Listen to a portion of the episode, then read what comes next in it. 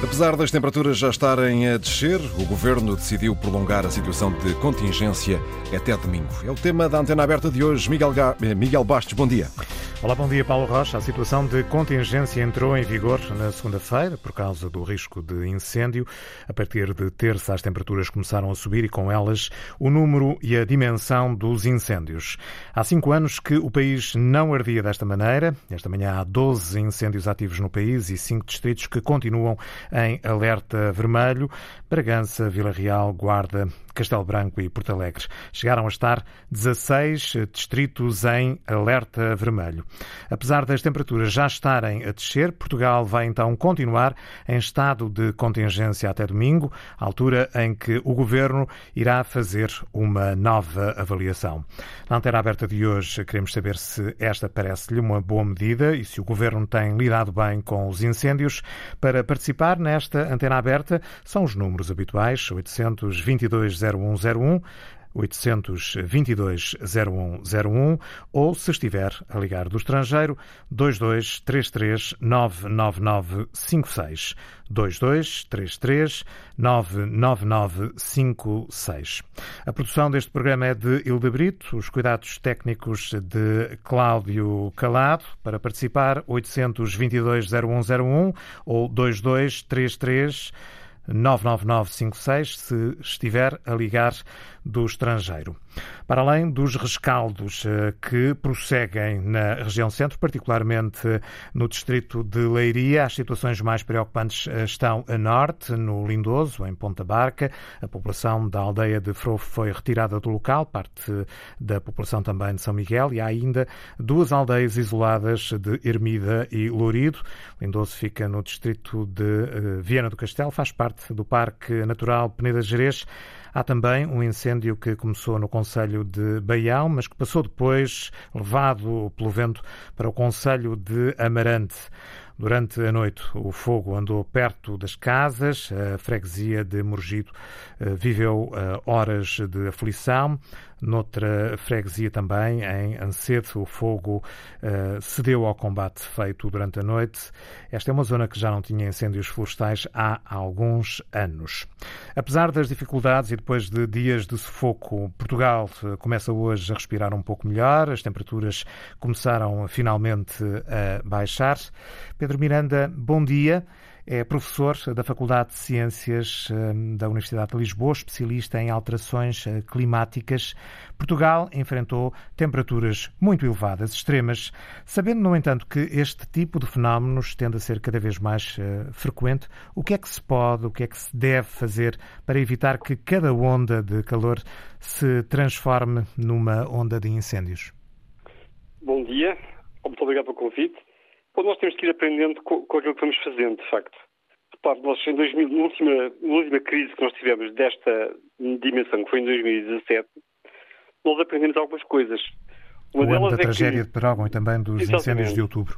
Nós temos os dois grandes eventos em 2017 aconteceram um antes do nosso sistema estar completamente no terreno, que foi em, em, em, junho, e o outro quando o nosso sistema de proteção já estava desativado, que foi em outubro. Porque, na verdade, tradicionalmente, o nosso risco de incêndio era muitíssimo forte em julho, agosto e setembro. E não havia tradição nós termos grandes incêndios em outubro. É claro que tudo depende da meteorologia, não é? E o que aconteceu em outubro de 2017 é que nós temos um furacão que passou mesmo rente ao território português e que provocou um vento sul fortíssimo da África e que, na verdade, criou todas as condições para, para aquilo que se chama uma tempestade perfeita, que é, neste caso, uma tempestade de fogo. E, portanto, nós aprendemos dessa altura que nós já não podíamos contar com a nossa história. Isto é, nós estamos num mundo que está a mudar e no mundo que está a mudar temos que aprender. Temos que nos adaptar àquilo que, o mundo nos vai dizendo. E uma coisa que o mundo nos vai estar a dizer é que no atual regime climático em que nós estamos e que, e que vai gravar, e que vai gravar, é preciso não ter isso presente, a, a nossa experiência já tem um valor limitado. Já nós temos que estar preparados para eventos que estão acima daquilo que é normal. Isso é uma coisa que já mudou, na, na, sua opinião. Portanto, a ideia de que havia uma época propícia a incêndios, não, essa ideia uh, está a mudar? Bom, é, continua a existir. É, na verdade, nós tipicamente os nossos incêndios continuam a ser na época de verão, não é? Só que essa época está mais larga, está mais extensa. E, e eventualmente é podemos ter incêndios fora mesmo da época, portanto, fora do verão. Portanto, nós estamos a ter incêndios neste momento. Nós temos um sistema que já está preparado para, para não fechar a 1, a 1 de outubro, que era o que acontecia até 2017. Portanto, isso é uma coisa que já mudou. Agora, até quando é que ela vai mudar, nós não somos capazes de dizer, de facto, porque o mundo está ainda a aquecer, o mundo não estabilizou. E porquê é que Portugal arde desta maneira? Bom, Portugal, vamos lá ver, eh, nós, nós estamos muito focados nos incêndios em Portugal, mas há incêndios muito piores no mundo. Atenção, a Califórnia tem ardido muito mais do que Portugal. E se reparar bem, a Califórnia está na mesma região climática que Portugal. Eles estão quase à nossa latitude e estão também do mesmo lado da bacia do, do, do, neste caso eles estão no Pacífico, eles estão na, na zona leste do Pacífico e nós estamos na zona leste do Atlântico. Nós estamos numa região climática que é em tudo parecida, com, com algumas diferenças, é claro, mas é em tudo parecida com a zona da Califórnia. Portanto, nós temos um clima que é mediterrâneo, isso quer dizer que o nosso verão é seco, e quente. Primeira coisa. Segunda coisa, nós temos um, um solo, um coberto vegetal, que tem uma grande abundância de espécies que são compactas e que têm uma certa tendência para arder. Estamos a falar de pinheiros e eucaliptos, essencialmente. E para esse tipo de ocupação do solo resulta, é claro, da nossa história e, de, e da, de, das condições de, de, funcionamento do nosso sistema florestal, não é? Por outro lado, eh, havendo essas condições, em condições que sejam muito desfavoráveis em termos meteorológicos, vão, vão existir ignições. Algumas naturais, outras por negligência ou por efeitos humanos variados. E, portanto, nessa altura nós temos uma combinação em que de vez em quando vamos ter incêndios. Repare que aquilo que aconteceu semana passada é que nós tivemos uma, uma situação de circulação atmosférica na zona da Península Ibérica, com o vento leste, com um trajeto desde a África até o centro da Península e depois dirigindo-se para Portugal, vindo de leste. Essa é a situação mais favorável que há para incêndios, porque nós temos um, uma, um, vento que, um, temos um ar que chega ao território português muito quente, muito seco, e portanto vai favorecer os incêndios. Por outro lado, esse, este evento acontece depois de um ano de seca. Ou seja, todo o solo está seco, as plantas estão secas e portanto está tudo pronto para arder. Falava da Califórnia, falava de, dos, verão, dos verões eh, mediterrâneos. Já li em, em, vários sítios que Portugal eh, acaba por associar eh, características que tornam hum, eventualmente mais propício, depois a ser um país mais propício a, a grandes incêndios, com invernos mais continentais e verões mediterrâneos. Isso reflete-se depois na, na produção e também na acumulação de biomassa. É assim? É verdade, nós, nós temos, repara, há, os incêndios dependem de vários fatores. Há fatores que são físicos, não é? Há fatores que têm a ver com a ocupação do solo e há fatores que têm a ver com as ignições. As ignições têm a ver com a distribuição da população, porque em Portugal nós temos, temos uma grande fragmentação da nossa ocupação territorial. Se nós olharmos para Portugal, visto numas, nos mapas que a NASA, numas fotografias que a NASA oferece, que são as fotografias de iluminação noturna, nós vamos ver nas nossas fotografias de iluminação noturna a fronteira entre Portugal e Espanha. O que é estranho, porque em Portugal nós temos muitas luzinhas. Nós temos uma grande fragmentação da ocupação territorial. Não quer dizer que haja muita gente no interior, há pouca gente, mas está muito fragmentada, está, há muitas casinhas espalhadas. É claro que isso aumenta as, as, as probabilidades de acontecerem eventos de ignição espalhados pelo território. Em Espanha, as pessoas estão vivendo mais em cidades. Eh, a Espanha é menos densa em termos populacionais, sobretudo na zona mais quente. E as pessoas vivem mais em cidades e menos no campo. É claro que isso inclui um fator que é um fator típico português, é a fragmentação da ocupação. Por outro lado, nós temos realmente uma, o, nosso clima é favorável à produção de biomassa florestal e por, por, isso que as pessoas que são proprietárias desses terrenos põem lá, porque é uma maneira de obterem rendimento. E essa biomassa florestal, ela, ela desenvolve-se bastante bem em Portugal e depois, durante, durante o verão, ela vai estar em stress, portanto, ela vai facilmente, ela vai ser muito vulnerável a incêndios. Temos de adaptar o tipo de floresta ao clima que temos?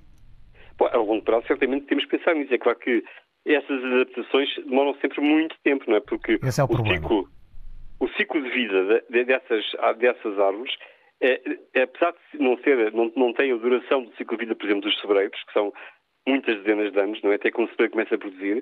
No caso dessas árvores, elas, no caso dos eucaliptos, produzem, produzem rapidamente, não é? No caso dos pinheiros, demora um pouco mais de tempo. Mas, entretanto, são décadas. Portanto, nós demoramos décadas a mudar. E, por outro lado, é preciso saber o que é que vamos lá apontar e como é que vamos sustentar isso. Porque o nosso problema, e isso é um problema que é um pouco fora da minha área, mas que enfim, é de bom senso, é que tudo o que nós pomos no terreno tem que ser mantido. Há muito poucas coisas que a gente põe no terreno e que vivem por si próprias sem risco nenhum. é preciso haver, haver decidade a manter essas coisas.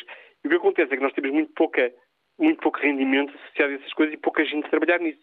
No século XIX, nós tínhamos as pessoas espalhadas pelo território e ocupavam todos estes bocadinhos de território, tentando obter rendimento e recuperavam coisas das florestas e isso limpava também. Neste momento isso não funciona, porque as pessoas não conseguem ver com esse tipo de rendimento, as pessoas não estão dispostas a ter a vida que tinham os nossos antepassados no século XIX. Isso não é possível. E, portanto, nós temos que pensar, e isso envolve problemas variados, desde, desde a nossa propriedade ser demasiado fragmentada até quem é que são os proprietários, se os proprietários não todos existirem, assim, são problemas mais sociológicos, provavelmente físicos. Só, só, uma última questão, apesar das temperaturas, eh, e a antena aberta de hoje eh, está, eh, de facto, ao redor desta, desta pergunta, apesar das temperaturas estarem já a descer, o Governo decidiu prolongar a situação de contingência até domingo. Parece-lhe uma boa decisão? O fogo não depende só da meteorologia, não é? A meteorologia dá as condições propícias para o fogo. Mas uma vez estabelecido o fogo, Uh, e uma vez havendo uh, rescaldos e, e bra brasas espalhadas aí pelo território, é preciso pôr um, uma zona de transição para fazer essa recuperação. É? é? claro que a previsão meteorológica é para a próxima semana, e, na próxima semana nós podemos acreditar, mas daqui a duas ou três semanas nós não sabemos, não é? Na próxima semana tudo indica que se vai restabelecer a circulação que é mais típica do nosso verão, que é uma circulação com anticiclones perto de Portugal continental e com vento norte na costa portuguesa. Quando esse vento norte existe na costa portuguesa, nós vamos ter ar marítimo e entrar para dentro do território. Vamos ter as praias mais frescas e, portanto, toda a costa mais fresca. E vamos ter noites mais frescas, não é? Portanto, enquanto se mantiver essa situação, que é o que tudo indica que vai acontecer durante a próxima semana toda, as condições vão se tornar menos drásticas. Agora, é claro que a transição tem que ser gerida, porque o fogo não é só meteorologia. E neste momento, com, a seca que existiu e com o próprio início de fogos que já existiram, é preciso fazer uma transição. E essa transição tem que ser gerida por quem sabe gerir a transição, que são os bombeiros e as pessoas da proteção civil. Facilmente voltaremos a uma situação de contingência? Eu acho que sim, quer dizer, temos um longo verão pela frente, não é? Tudo indica que nós podemos ter este tipo de situações até pelo menos até outubro. E, portanto, daqui até outubro, nós, nós temos uma previsão meteorológica neste momento é excelente a uma semana. É excelente. Nós podemos praticamente acreditar piamente no que vai acontecer quase dia a dia. Mas para lá de uma semana, na segunda semana ainda temos alguma informação. Para lá disso nós não sabemos. E, portanto, nós temos um longo verão pela frente. Neste longo verão ainda pode voltar a estabelecer-se um regime de circulação do leste. E se isso acontecer, nós podemos ter outra vez podemos ter outra vez uh, eventos de fogo. Ou podemos ter situações ainda mais inesperadas como a do furacão Ofélia, que não era um regime do leste.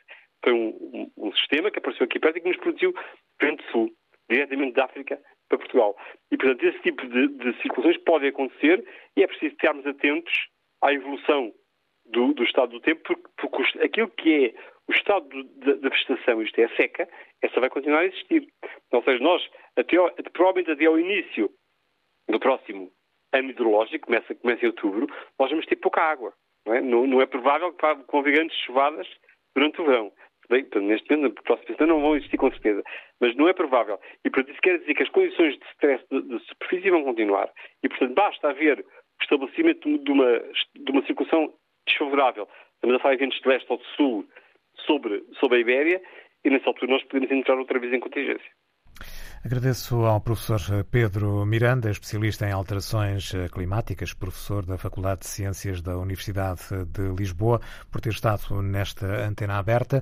Vamos eh, agora ouvir a opinião de Agostinho Gomes, liga-nos de Vila Praia de Âncora. Bom dia. Parece-lhe uma boa medida esta, eh, que, o prolongamento da situação de contingência eh, anunciado pelo Governo, pelo menos até domingo? Bom dia, Sr. Jornalista, bom dia para o auditório. É a primeira vez que intervenho no Fórum, eu sou o vosso Fórum há muitos anos. É, é um grande serviço público é, que os senhores estão a fazer. Obrigado por dar-me a oportunidade. eu sou industrial de, sou industrial de pirotecnia é, e neste país proibir é fácil. É muito fácil proibir. Mas não se olha eh, por vezes, para as situações económicas das famílias, das empresas, etc. E eh, há poucos dias houve uma delegação de competências eh, do governo para os municípios. Portanto, iam ser os municípios a gerir, digamos que, quando é que se põe em contingência, etc, etc. De um momento para o outro, e estava tudo a funcionar, de um momento para o outro vem uma onda de calor, toda a gente fica assustadíssima, não é verdade? E cria-se aqui uma situação anómala de proibir. Proibir completamente. Proíbe-se tudo. É preciso ver que há eh, empresas, que há economia. É, é preciso estudar os locais. Ainda há dias havia um grande evento na, em Chaves, na parte urbana, e cancelou-se o fogo de artifício porque estava proibido. Cancelaram-se as festas da agonia em Viana do Castelo sucessivamente. Cancelaram-se as feiras novas em Ponte Lima. E centenas de eventos com fogo de artifício a nível nacional. Em sítios urbanos. Eu queria lançar aqui, eh, eu concordo plenamente com o seu professor há eh, e gostaria de que eh, um dia destes, o Sr. António Costa e o Sr. Ministro da Administração Interna, da qual eu tenho uma grande consideração e conheço pessoalmente, e é um homem com caráter, mas ainda está há pouco tempo no governo, eh, convidem, eu posso também ir a essa reunião se me chamarem. Aí o meu, o meu, o meu número de telefone, porque eu sei que os assessores do Sr. Primeiro-Ministro estão a ouvir a antena aberta. Convidem o professor Góis, convidem este senhor professor que falou agora, convidem o engenheiro Daniel Campelo, entre outras pessoas que sabem do terreno e sabem a forma como acabar com a indústria corrupta do fogo em Portugal. Portanto, o problema é que nós temos, abrem as televisões, abrem os telejornais com a época dos incêndios. E nós já caracterizamos isto. Eu sei daquilo que falo. Uh, era importante, porque proibir é fácil, meus caros amigos. É muito fácil. O Sr. Doutor Juiz, com a bandeira portuguesa por trás, a juíza faz uma sentença. É fácil. Agora, é preciso olhar para a realidade da economia e, nomeadamente, para os industriais de pirotecnia. Eu concordo plenamente que, numa área florestal, não se faça, não se queime fogo. Há um estudo científico feito por professores da Universidade de Coimbra, eh, com relatórios aonde se provou, antes dizia-se que os foguetes é que pegaram fogo. Mudaram-se a situação dos foguetes.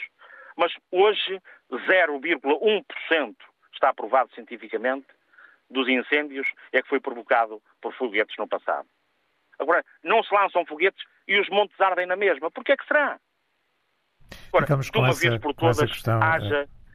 É... Só para concluir, desculpa, Só para concluir, que haja realmente, depois, em outubro, que se faça uma reunião com esta gente tão prática, que está no terreno, que conhece precisamente a questão dos incêndios. Meu caro, Fica esse ainda ontem passei na autostrada Fica esse e desafio. As, as bermas estão todas sem limpar. Limpe. Agostinho Gomes, muito obrigado por ter vindo à antena aberta. Ligou-nos de Vila Praia de Âncora. Vamos ouvir Rui Peters. Liga-nos de Portimão. Parece-lhe uma boa medida este prolongamento da situação de contingência até domingo. Eh, o governo tem lidado bem com os incêndios, na sua opinião? Ora, muito bom dia, eh, espero. Um grande abraço para si também e para o auditório e para a Antena 1 eh, que eu gosto imenso de ouvir. Bem, eh, eu de facto, eh, em relação a essa sua pergunta, é, é, é, um bocadinho complicado estar-lhe a dizer que sim e que não. É, é, o que inclino muito mais para não, e eu queria só pegar em algumas palavras que o, que, o senhor, senhor professor aí, aí explicou. Eu, eu queria bater no fulcro, no centro da questão que é, que é fundamental, que não é não é de agora, mas uh, é fundamentalmente uh, um problema de muita incompetência, negligência, não é só deste governo, mas é um problema que se arrasta há décadas. E eu só vou aqui buscar aqui um pequeno exemplo. Bem, o aquecimento global do planeta, tudo isto está, de facto, a interferir, isso não tem dúvidas, ninguém tem nenhumas, nenhumas absolutamente. Uh, portanto, o clima modificou-se, alterou-se, mas há aqui, eh, desde praticamente o 25 de abril para cá, que há aqui um ponto fundamental, ou dois pontos fundamentais que são. O enquadramento do território, a política florestal, eh, o, o, portanto, tudo isso, os guardas, inclusivamente os guardas florestais, os cantoneiros, os guarda-rios, tudo isso desapareceu e, e, principalmente também as pessoas deixaram de ter, como o senhor uh, professor disse e bem, atividade não foi só no século XIX, foi no século, século XX, eu tenho, 50, tenho 65 anos e, portanto, sei perfeitamente do que estou a falar. As pessoas viviam muito, de facto, da agricultura e da floresta nos anos 40, 50, 70, 70, por aí fora, e, portanto, havia uma política de ordenamento do território, de pastorícia, por aí fora, e, portanto, como o senhor sabe, e toda a gente sabe, hoje em dia não existe nada disso, imensas aldeias despovoadas, o interior está completamente desertificado e tudo isso as pessoas deixaram de tomar de cuidar das suas propriedades, abandoná-las e, portanto, estamos a falar de hectares e hectares e hectares. Mas há aqui uma pergunta que eu gostava de colocar ao auditório e alguém me consiga responder. Eu, tenho a, penso que ter a resposta, mas não a, vou, não a vou dizer, que é, ora bem, antes do 25 de Abril havia muito mais área de floresta, certo? Ou seja, havia muito menos zona urbana e, portanto, em termos de de área coberta no país havia mais de 60% do que há hoje.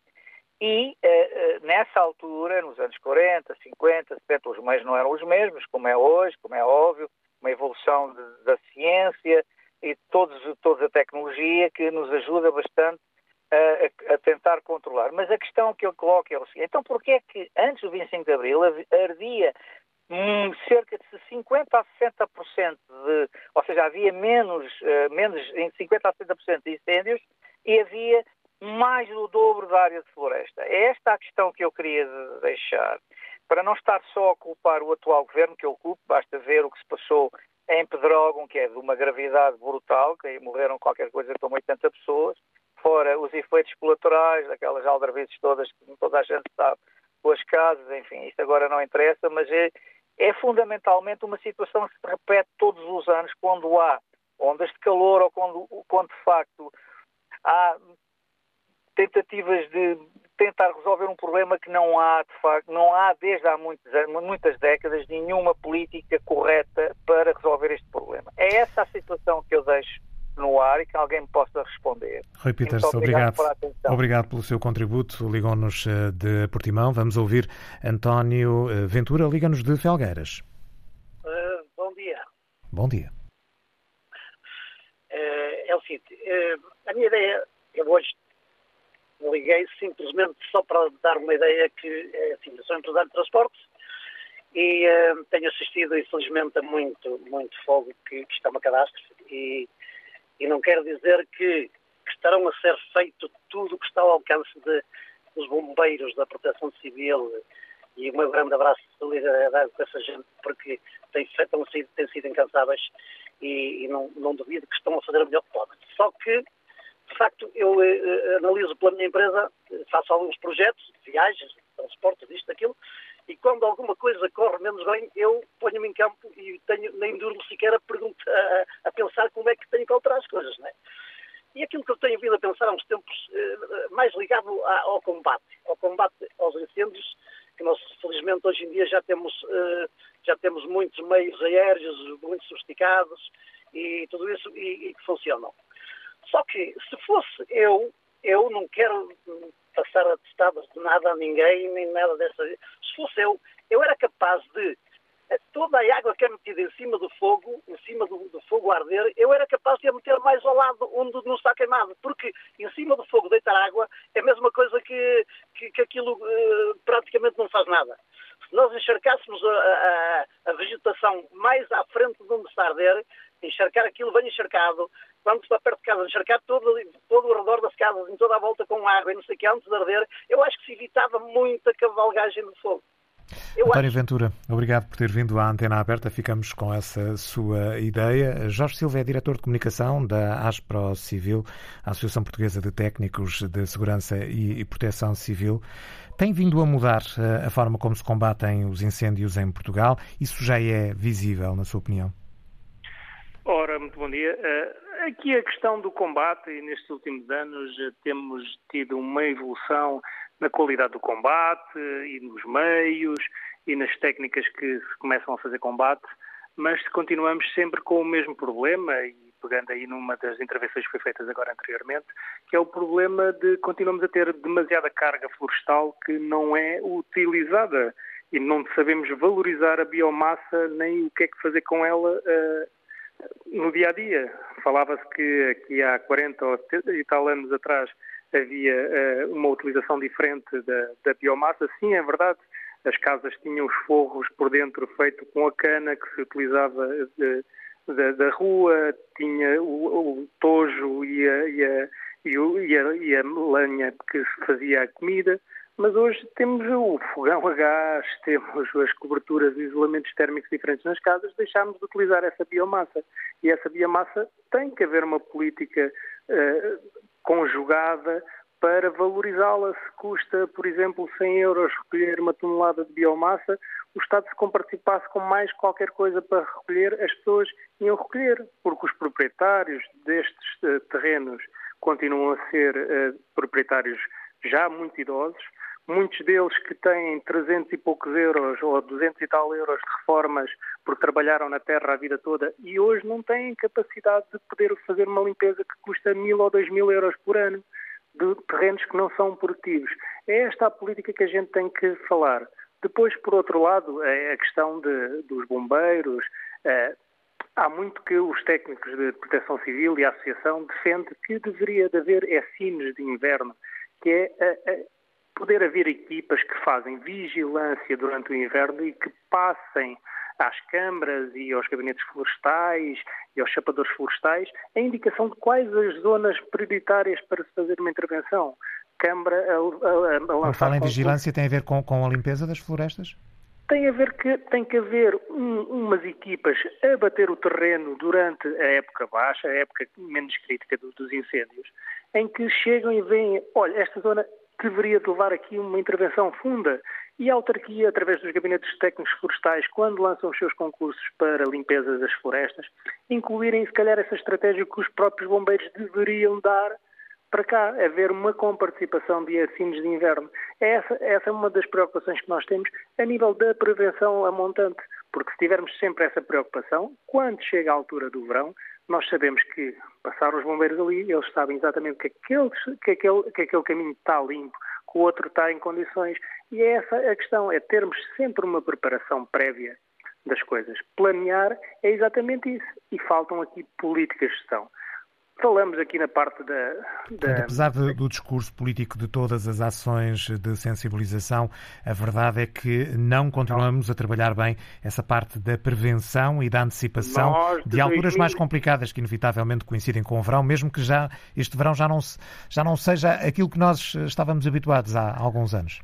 Nós, desde 2017, os grandes incêndios de petróleo, iniciamos uma política de repressão, multa pura e dura para as pessoas que não fazem a limpeza da floresta.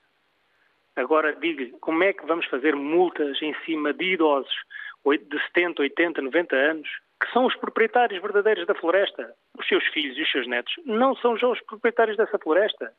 Esses foram, abandonaram, foram para o litoral, foram para trabalhar no, noutros setores, foram estudar e não, não, não são os que estão a tomar conta da floresta. São os idosos que ficaram, ficaram para trás. E é esses que a gente tem que apoiar. Temos que pegar e temos que valorizar, temos que trazer as gerações vindouras a poder vir recolher esta biomassa.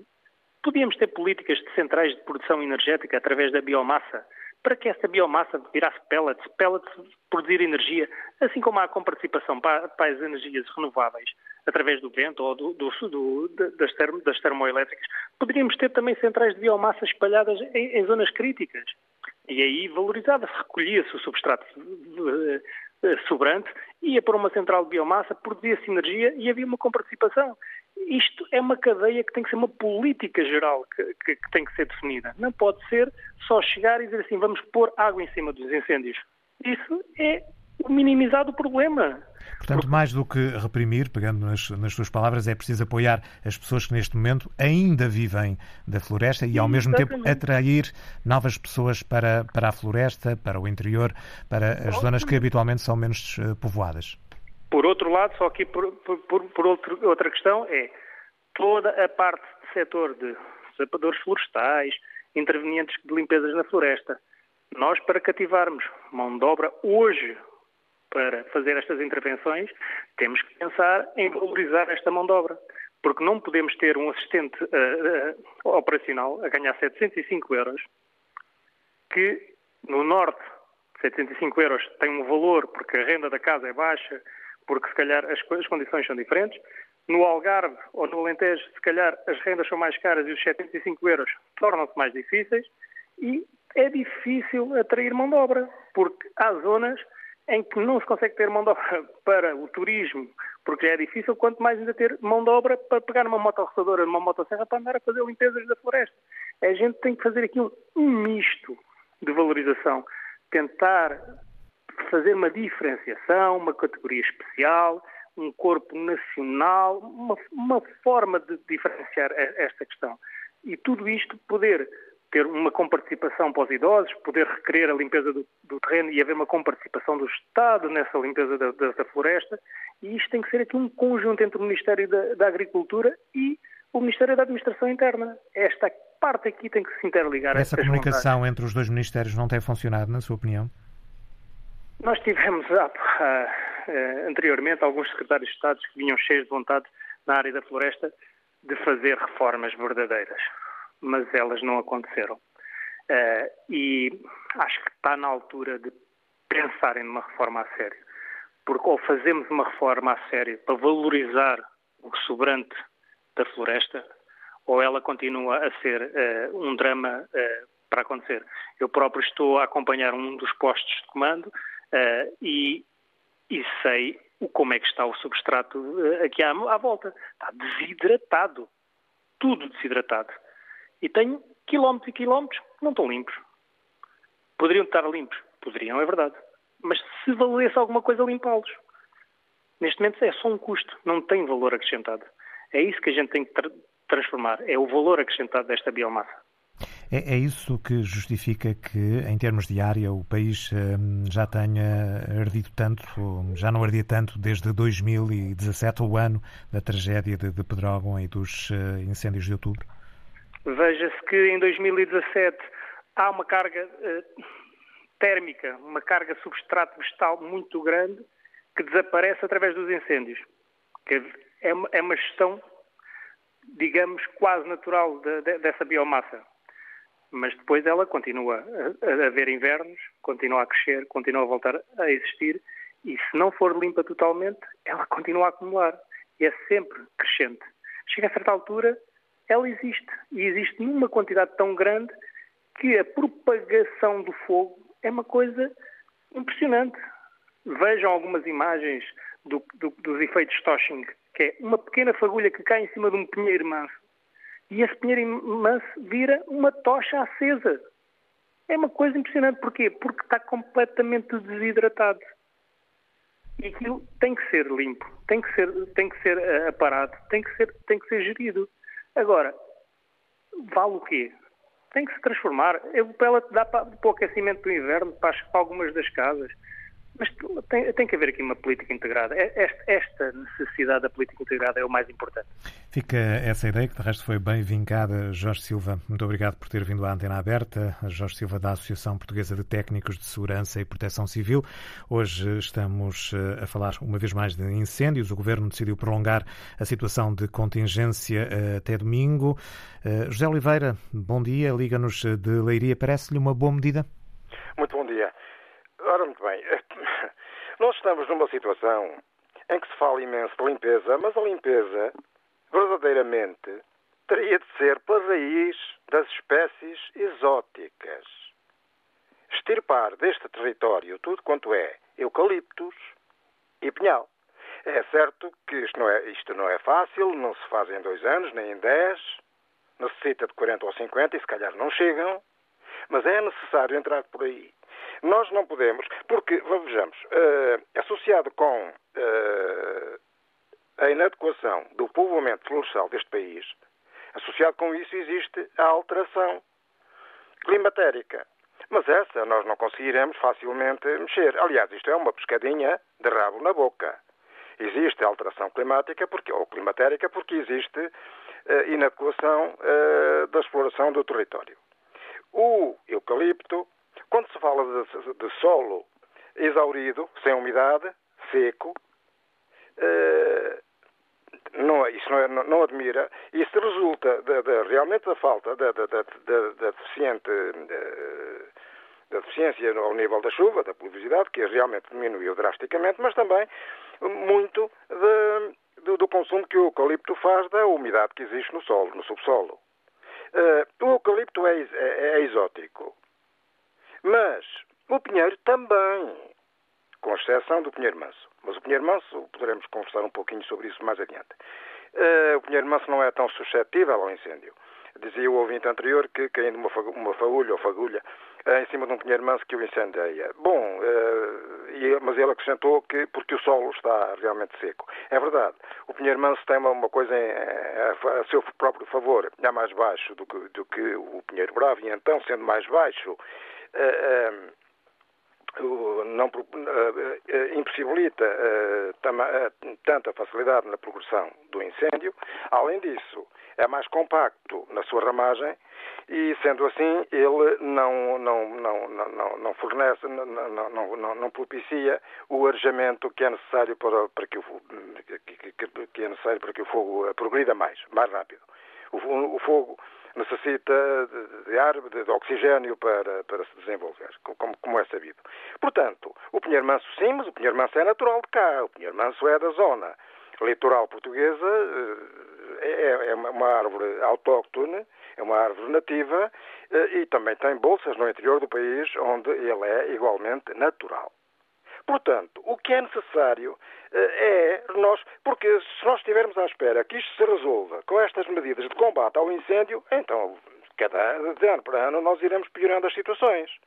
Os meios têm sido reforçados e nunca são suficientes. Nunca são suficientes. O único meio. Porquê? Porque, vamos ver, o incêndio é uma coisa perfeitamente natural e, eu vou dizer, uma heresia e desejável. É evidente que não, ninguém o deseja.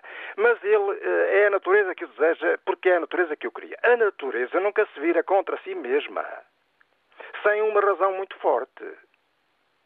Quando a natureza pega num incêndio que um pirómano qualquer lançou, ou então um incêndio que surgiu, surge, terá surgido eventualmente por qualquer outra razão, a natureza pega nele e toca a andar e aproveita-o como ferramenta para limpar do território tudo quanto não é natural naquele território. Ficamos com essa ideia, José Oliveira. Muito obrigado uh, sobre uh, incidindo aqui o seu pensamento sobre a necessidade de mudarmos as espécies uh, com a eliminação progressiva das espécies exóticas, o eucalipto e o pinhal. José Oliveira ligou-nos de Leiria, precisamente terra de, de, das duas espécies. De resto, a maior parte do país muito dominado por estas duas espécies. Vou agora ouvir Armando Santos, liga-nos da Guarda. Bom dia, bem-vindo à Antena Aberta. Bom dia, Sr. Jornalista Miguel Bastos. Bom dia aos ouvintes da Antena 1. Uh, eu prefiro aqui falar sobre o primeiro causador desta situação toda, que é o pirómano. E ao profissional e ao negligente. O profissional, porque ele tem esse, esse, essa figura. Em princípio, é quase como o burlão. Nós associamos um pirómano a uma pessoa desequilibrada mentalmente, o alcoólico, uma pessoa fora da do contexto da sociedade. Mas não é. Temos de ter muito cuidado. O pirómano, muitas vezes, é como o burlão. Apresenta-se bem apresentado, bem vestido, bem calçado, para não tentar dar nas vistas. E essa figura está em todas os, os, em toda a sociedade, em todas as profissões. Cuidado com isso. É, a sociedade tem que ter muito cuidado com as pessoas. Uh, e nestes dias que correm, esse senhor que queima uma quinta, que queima uma aldeia, que queima uma vila, uma cidade, uma região, um país inteiro, tem uma moldura penal, juridicamente que não passa, não ultrapassa 25 anos de prisão.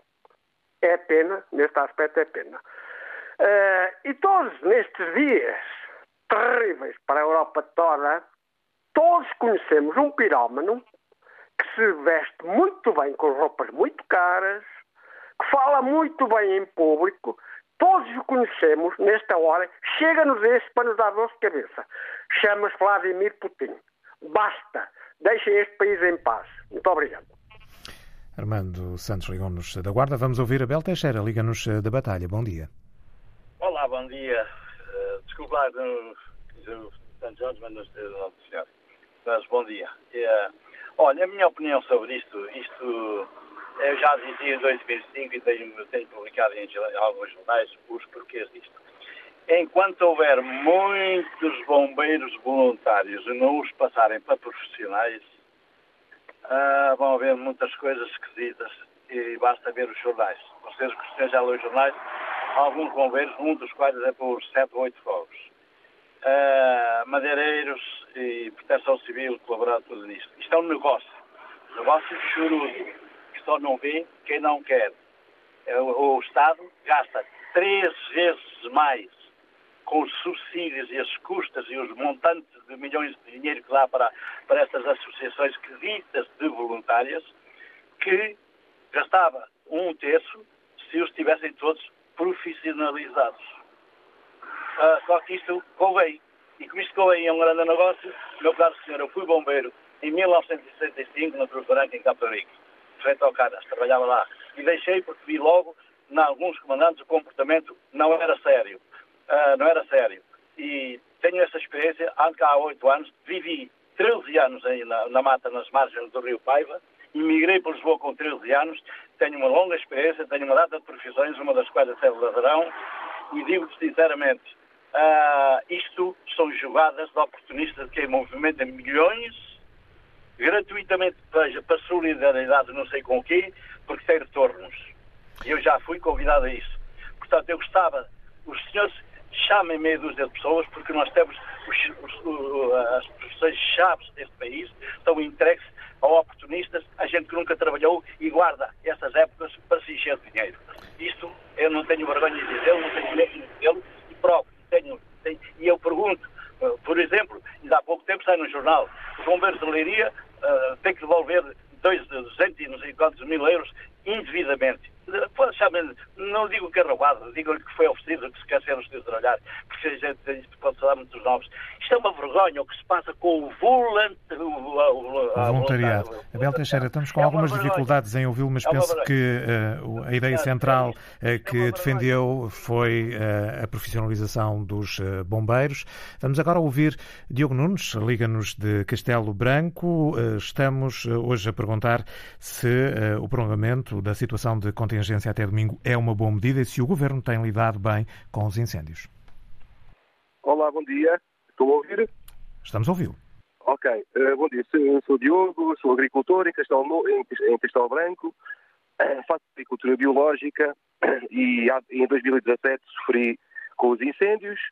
Uh, percebi uma coisa, percebi que os eucaliptos são horríveis, são terríveis. Uh, eu via folhas de eucaliptos e cascas de eucaliptos a voar e a fazer projeções para todo o lado, é uma coisa que não se vê em qualquer outra espécie. Uh, não se pode diabilizar o, o eucalipto, mas tam e também não se pode diabilizar uh, as, uh, aquela limpeza, lim não é a limpeza, não se pode diabilizar a erva que nós temos nos pomares. Eu sou agricultor em modo biológico e acho que é muito importante a erva, neste momento, estar lá, junto das árvores, porque essa erva é esse manto que vai cobrir o solo e que vai permitir que haja alguma umidade no solo. Pronto.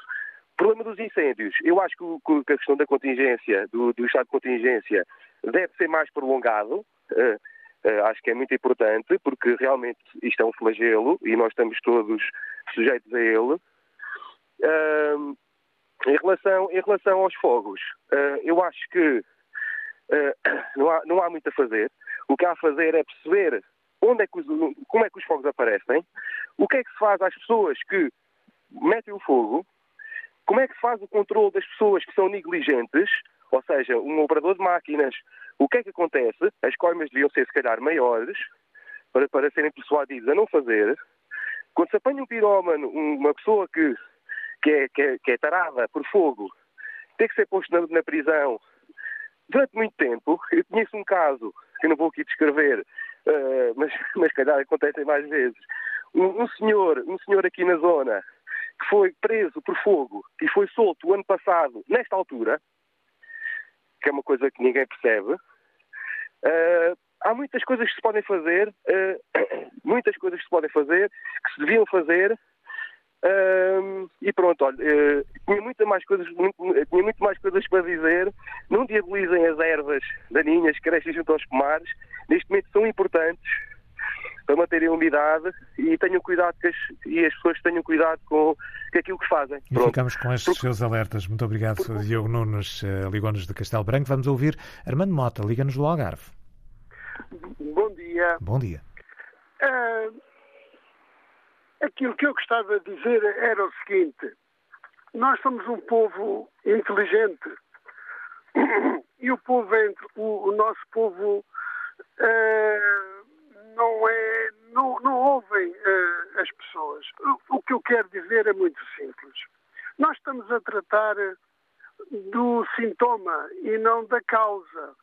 Ou seja, uh, o, obviamente que nós temos que apagar os fogos, mas todos os anos é a mesma coisa e o assunto repete-se todos os anos.